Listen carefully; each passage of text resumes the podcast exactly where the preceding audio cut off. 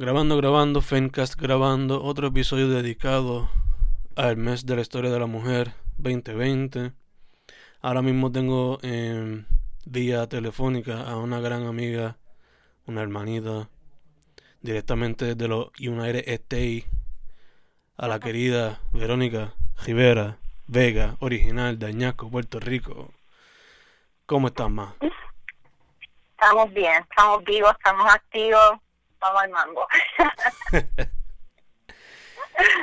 so, vamos directo al grano más.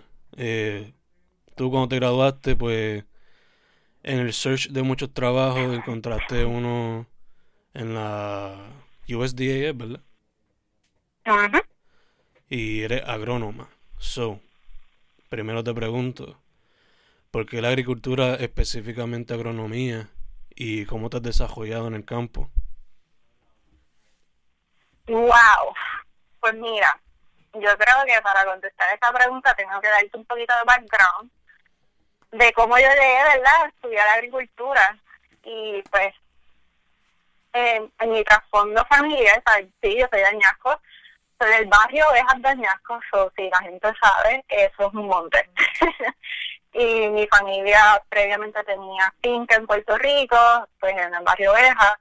Y cuando, ¿verdad? Cuando yo empiezo a crecer, eh, siempre estoy escuchando estas historias de cuando recogían café, de cuando se trabajaba en la finca, pero pues ya la finca, la familia la perdió, pero siempre estaba esa nostalgia y, siempre me imaginaba cómo, cómo era ese estilo de vida.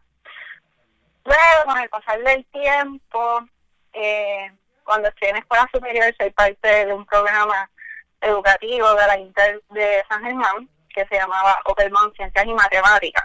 Y básicamente ese era un programa para estudiantes que querían eh, desenvolverse en, el área de las ciencias, como biología, micro o pues las matemáticas, más como que la ingeniería. So, un verano que nosotros pasábamos un mes entero en la Inter de San Germán, eh, siempre, ¿verdad? Nos daban como que clases más en específico y un verano pues nos dieron agricultura. Y yo recuerdo que nosotros íbamos al colegio de Mayagüez y cogíamos diferentes clases y todo relacionado pues a lo que a las diferentes áreas de la agricultura. Y no sé, como que me sentí como que en esa conexión inmediata, como que como que automáticamente yo sabía que esto era lo mío. Y cuando me tocó el momento de graduarme de la escuela superior, y aplicar a las universidades era como que, ok, a ver, por aquí me voy, agricultura es la que es. Y no me arrepiento, siempre pues eh, pude, pude desenvolverme más en esa área y, siempre era como que pensando que pues que, que esto yo lo hacía por la isla, tú sabes, por promocionar lo local, por darnos esa soberanía alimentaria. Y pues cuando me tocó graduarme, me surgió una oportunidad de trabajo con el Departamento de Agricultura Federal y pues ya aquí estamos. Pero siempre pensando en que voy a regresar. Ok, ok. ¿Y cómo te ha ido allá en cuestión a, al trabajo? Diría que te has tenido que adaptar por la diferencia entre geno y heterogeno. Sí, definitivamente, pues la agricultura en Puerto Rico es mucho más diversa al área donde yo estoy.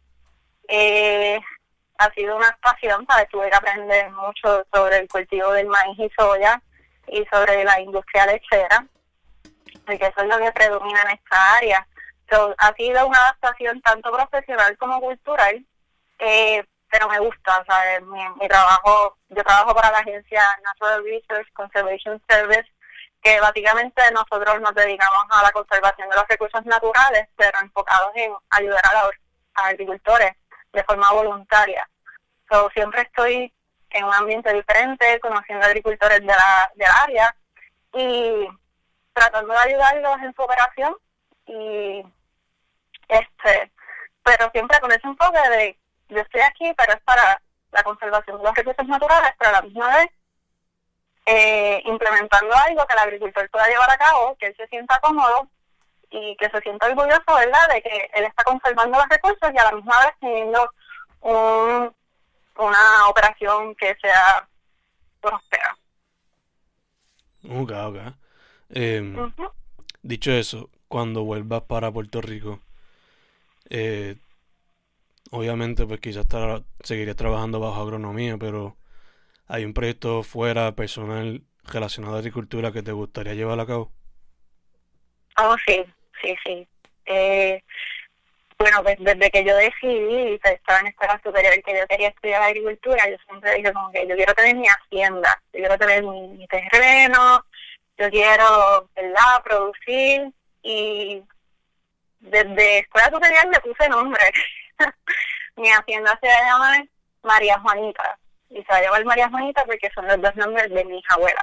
Mm. Y eso todavía lo tengo ahí bien presente, bien latente y de hecho, ¿verdad? en estos días hablaba con mi mamá y como que estaba ya pensando la idea de que cómo le puedo hacer viviendo acá, este, empezar a hacer una cuenta de ahorros para cuando toque el momento poder comprar mi terreno en la isla. So, eso eso viene pronto, si Dios lo permite. Sí, que esa sería por ahora la meta a, a largo plazo entonces. Exacto. Yo pronostico algo como que de aquí a 10 años, si, si todo sale bien. Y pues yo quiero que mi hacienda sea algo así como que, que sea agroturística, ecológica, proambiente y que pueda producir para, para mí, para mi familia y eventualmente si se tiene que vender, se vende. Pero esa es la meta inicial. Ok, ok, nice, nice. ¿Sería en Añasco idealmente? Bueno, idealmente sí, pero me gustaría que fuese en una localidad donde se pueda ver el mar, pero que sea también como que hillside mm. y que y que también sea un punto donde los turistas puedan llegar y que ellos puedan tener esa esa experiencia de cultivar. Mm. Eso es primordialmente lo que yo visualizo. Sí, sí, que tengan una no solamente educativa, sino pero que lo lleven a cabo. Exacto. Sí, que ellos puedan ensuciarse las manos con tierra. Exacto. Este, mientras nosotros nos conocíamos en el colegio y pues, este, formábamos nuestra amistad, algo que nos conectó fue, fueron las artes. Yo la poesía y tú lo visual. So, describe o háblame un poco de cómo te fomenta en lo que es el dibujo y la pintura. Pues, wow, recuerdo de eso, bien linda. Um, el arte, mira, el arte llegó a mi vida de una forma bien extraña, porque nadie en mi familia, hasta donde yo tengo entendido, tiene esa Y mientras estuve en mi escuela superior, que que uno podía escoger clases electivas, eh, pues decidí coger artes visuales. Y era, de todas las electivas que ofrecía la escuela superior, esa era la electiva donde yo más me identificaba. Y durante los tres años de la escuela superior decidí coger artes visuales. Y llegó al punto de que yo y mis amistades estábamos haciendo murales en la escuela, en diferentes paredes, en la escuela superior de Añasco. So, el arte se volvió como un medio de, de quizás expresar lo que pues, lo que yo sentía, sea, uno es teenager en esa época, cositas así. Me acuerdo que la maestra, uno de los trabajos era tener un little black book, y ese little black book era, el uso era que fomentar esa creatividad. So, cada vez que tú sentías algo, whatever, y dibujarlo. Y entonces, eso, ella lo recolectaba semanalmente. Tú tenías que tener, creo que, siete dibujos hechos o algo así. Pero se volvió algo parte de mí, como que ya era algo que yo lo tenía que hacer. No, no por obligación, sino porque me gustaba. So, ahí es que empieza eh, esa parte de la creatividad fluir y de visualizar las cosas. So, nunca fue que tuve una, una preparación académica profesional, pues era algo que surgió natural casi. Y luego en la escuela, luego en la universidad, decidí coger otra lectiva con el profesor Carlos, que él falleció hace poco, bendito. Y entonces, pues, cogí esa clase de pintura con él y, y desde entonces pues, el arte ha sido como medio de expresión bien personal. Y tengo cuadritos y tengo cositas y todo es como que simple, pero es algo que, que siempre siempre lo voy a llevar conmigo. Exacto. El arte va a ser parte, parte es parte fundamental de, de, lo, de quien yo soy. Mm. Eh, ¿Has considerado quizás hacer algo con eso fuera de lo personal? Sí, sí, este, otro de los planes, eh, me gustaría aprender un poquito más de diseño gráfico mm.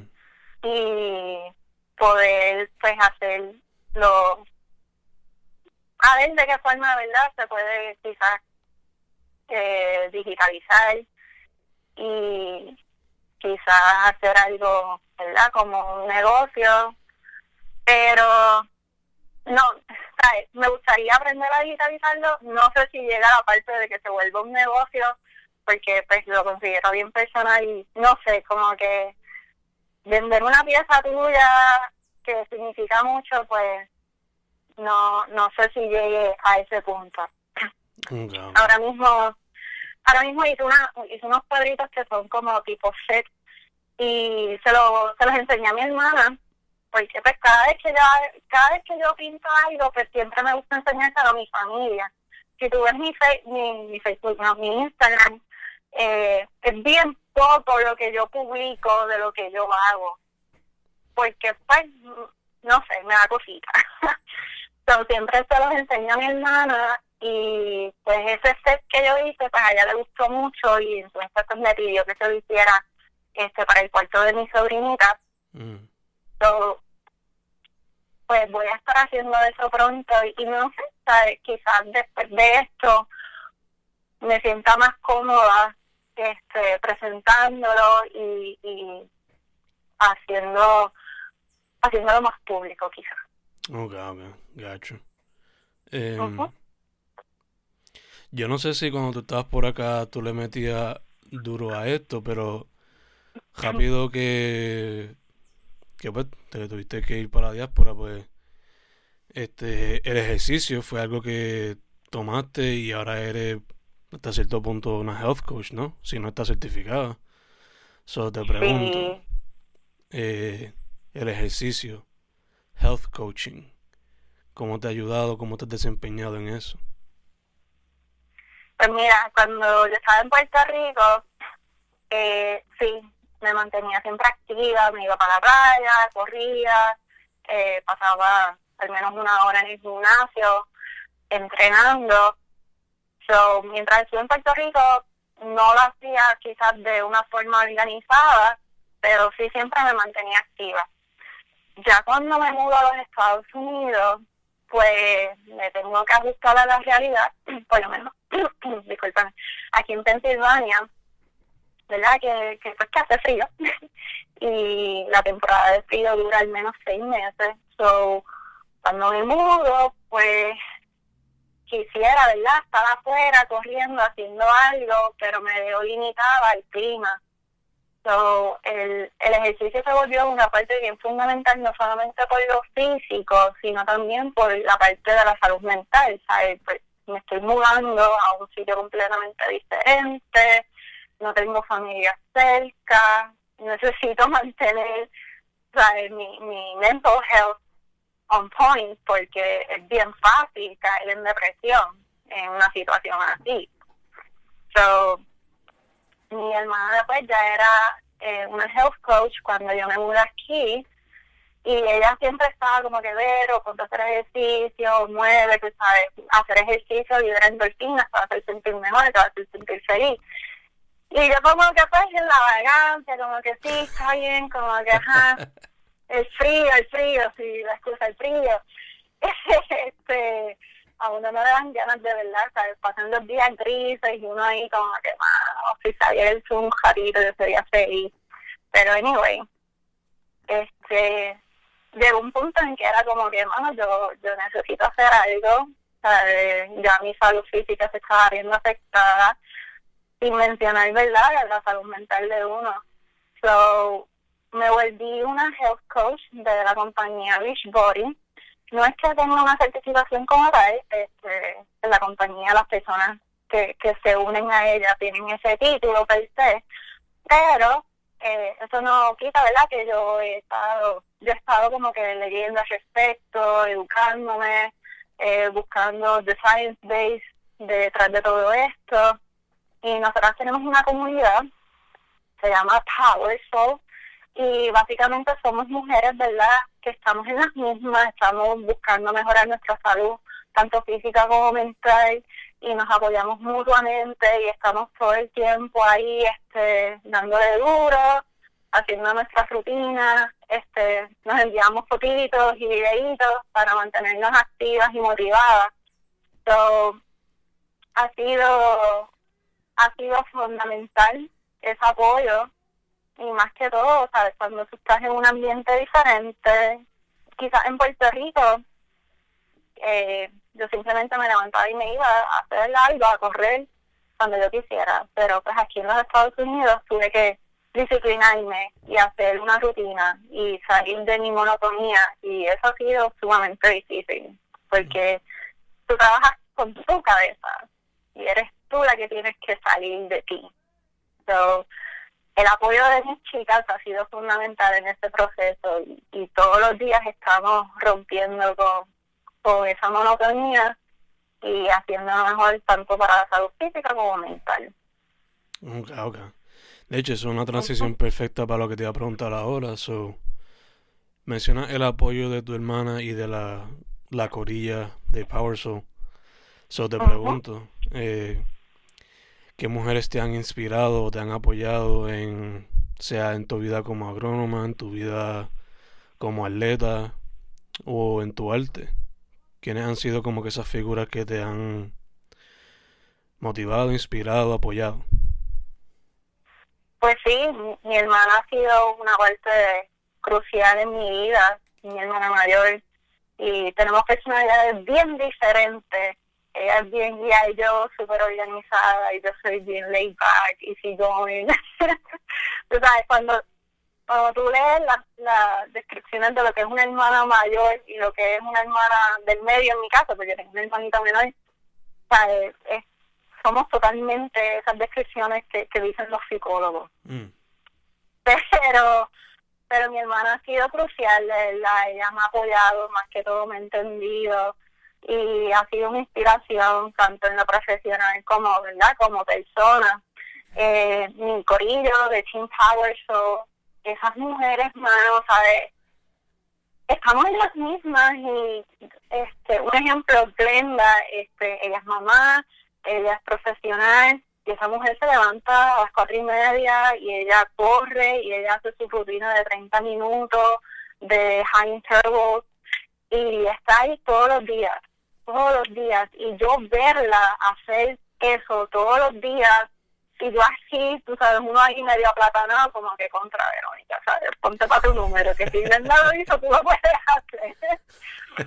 y, y así somos todas, ¿sabes? Y todas estamos en diferentes partes. Muchas de ellas están en California, tenemos otras en Florida, tenemos otras en Puerto Rico, y tenemos nuestro grupo en Facebook y todos los días estamos posteando fotitos de nuestras rutinas y eso es parte de la motivación. Y cuando yo me siento así la platana como yo digo, veo las fotos de ella y es como que, ok, vamos al mambo.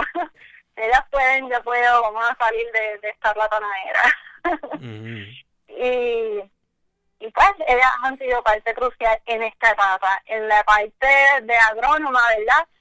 Todas mis amigas que, que estudiamos juntas en, en Piñera, allí en Ciencias Agrícolas, eh, especialmente eh, un grupo de chicas que fuimos juntas a una conferencia eh, en Estados Unidos para presentar nuestros proyectos, nuestros research que hicimos cuando estábamos en bachillerato. Nos unimos mucho, nos unimos mucho durante ese tiempo de la conferencia y prepararnos para eso. Y verlas ahora, ¿sabes? Una de ellas veterinaria, la otra está haciendo maestría, la otra ya terminó maestría y estamos todas en nuestra área creciendo y, y ellas fueron también parte fundamental en, en este desarrollo profesional de, de siempre estar ahí, este, metiéndole duro y siempre como que reaching, reaching a, algo más alto.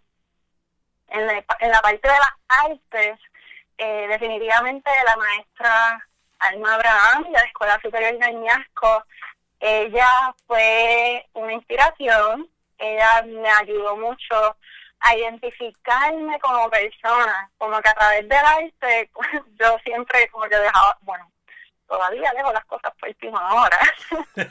y me acuerdo que pues que ella siempre me ponía mucha presión para terminar las cosas y no era hasta el último momento que yo como que pues hacía las cosas ahí media pura y, las terminaba. Y ella siempre me decía como que tú trabajas bien bajo presión, pero eso no siempre funciona, Verónica. Y, y esas, esas cosas me ayudaron a identificar parte de mi personalidad y cosas que, pues, que quizás es bueno, sí, trabajo bien bajo presión, pero no siempre, ¿verdad? Es bueno estar en ese estado y hacer las cosas bajo ese estado. So, un millón de gracias a la maestra porque me abrió, me abrió los ojos a un mundo diferente y un mundo que se ha vuelto parte de mi vida. Y pues no puedo dejar pasar por alto mis abuelas, que han sido también ese apoyo mientras estuvieron vivas, pero por ellas soy quien soy y es lo que quiero hacer. Y en honor a ellas, ¿verdad? a lo que ellas vivieron, a lo que ellas sufrieron y superaron y nos dieron un mejor porvenir, tanto mis padres como nosotros, ¿verdad? Durante nuestras crianzas, que ellas fueron parte crucial también de mi mamá, que es la mejor, súper fuerte, pero es un amor. Y mi familia, ¿verdad? Que las mujeres de mi familia, mis tías, siempre me decían, Verónica, es tuya olvídate de los nenes, estudia. tú no tienes novio, tú vas a estudiar. y, y pues sí, como que siempre siempre tuve su opinión en alto, como que siempre le hice caso y, y fue por lo mejor y ha sido por lo mejor y, y yo sé que ella se llena mucho de orgullo al ver donde sus sobrinas están ahora y lo que están haciendo porque ellas fueron también parte de. Okay, so familia siempre, que de hecho, perfecta transición. Yo siempre he notado que eres una mujer de familia, so te pregunto, la familia, ¿cómo dirías que te ha formado como persona? Como persona, wow, casi en todos los aspectos, mira, por parte de mis abuelas, eh, yo siempre, yo, soy bien curiosa, yo siempre me sentaba a hablar con ellas y me gustaba escuchar sus anécdotas y sus historias. Y ellas pues, me contaban, mis abuelas nacieron, tú sabes, como para el 1930 por ahí o, antes, no me acuerdo bien, y murieron recientemente también, pero lo que aprendí de sus anécdotas, ¿sabes? Mujeres humildes, mujeres trabajadoras, una recolectaba café maricao, la otra llegó a ser ama de casa, sirviente en Miradero Mayagüez.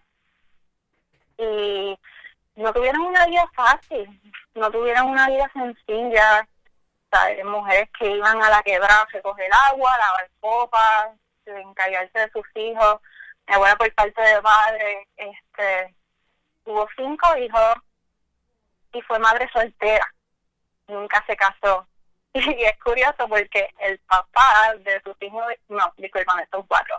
El papá de sus cuatro hijos, uno era de un padre diferente, eh, era primo hermano. So, mi papá, sus padres son primos hermanos. En una época como esa, mi bisabuela no lo aceptaba, pero aún así ella vivió eternamente enamorada de, mi, de mi abuelo. Y, pero fue madre soltera y siempre vivió enamorada de él y crió sus cuatro hijos sola.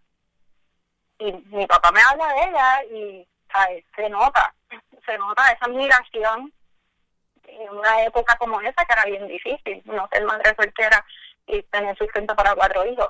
Por el otro lado, mi abuela por parte de madre, eh, se casó con, con mi abuelo, tenían la finca, tuvieron 12 hijos. Y entre todos, y entre todos trabajaban en la casa y en la finca pero mi abuela era maltratada, mi abuela era maltratada física, verbalmente, era ese ambiente hostil. Y, ¿sabes? Mi, mi, mi mamá, mis tíos, todos crecieron en ese ambiente, pero, ¿sabes? Verlas a ellas venir de esos trasfondos y ver lo que crearon y ver lo feliz que eran, ¿verdad? Luego de que todo el tormento pasara, pues ven lo fuerte que eran. Eran mujeres fuertes, de verdad. A pesar de todo, tú no las escuchabas a ellas quejarse.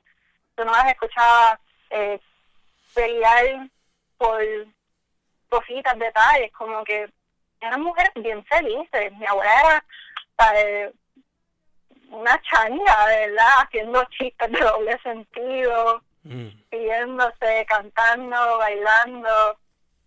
Eh, eso me hizo ver, me hizo entender que no importa por lo que uno hace, uno siempre con la cabeza en alto y luchar y seguir para adelante.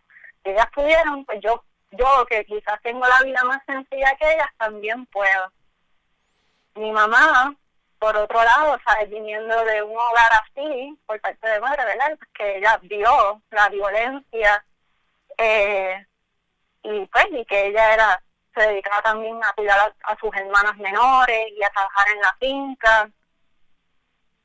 Pues en mi casa, no sé, como que la figura de autoridad recaía más en mi mamá. Mm. yo iba a pedirle permiso a mi papá porque se supone que fuese más fácil. y papi, papi terminó diciendo, pregúntale a tu mamá. Y es como que, rayos, estaba evitando esto. Pero, y entonces mi mamá era la que, ¿y para agua? ¿Y qué tú vas? ¿Y te quieres tirar a las 7 de la noche? Y yo, ajá. y entonces, pues todos los permisos, todo, cualquier cosa, estudiar, era mi mamá. O sea, mi mamá es la figura, la autoridad. Y y yo he, o sea, yo he visto a ella como que vestir un santo para vestir a otro, ¿tú me entiendes? Como que ella es la que la que coge las cuentas de la casa, ella es la que decide básicamente lo que se va a hacer. Y, y sí, mi papá es también una figura de autoridad, pero en cuestión de, de la casa, pues yo diría que mi mamá es la que la que más lleva las riendas del asunto. So, pues, crecí con mujeres fuertes, mujeres de autoridad. Mi hermana no se queda atrás, mi hermana es igual. Yo creo que de todas, yo soy la más laid yo soy la más easy going, la de como que tranquila gente, todo va a subir, todo va a caer. y, y eso a mi hermana le vuelve loca, by the way. Mm. Este, así soy. Y, pero las he visto a ellas y sé que cuando, okay, cuando hay que apretar el tornillo, se aprietan y, y sé cómo actuar y tengo las opiniones de ellas y su apoyo y las instrucciones básicamente de cómo hacer las cosas para, para lograrlo. Pero ellas son, eh, son mujeres fuertes, son, han sido gran inspiración, mis tías han sido básicamente igual. Eh, yo veo mi familia por parte de madre y, y ver a mis tías son como veas matriarcas de la, de la casa. Antes era mi abuela, pero ahora son mis tías. Sí, sí, que de alguna manera u otra esa inspiración pues te ayudó en el proceso de independizarte cuando tuviste que mudarte de Puerto Rico para allá, para, para Pensilvania que estás, ¿verdad? Sí, Pensilvania. Sí, no. Eh, eh, ellas han sido el motor de mi vida. Y cuando me tuve que independizar aquí, pues todo el tiempo era como que, ¿qué haría mami en esta situación?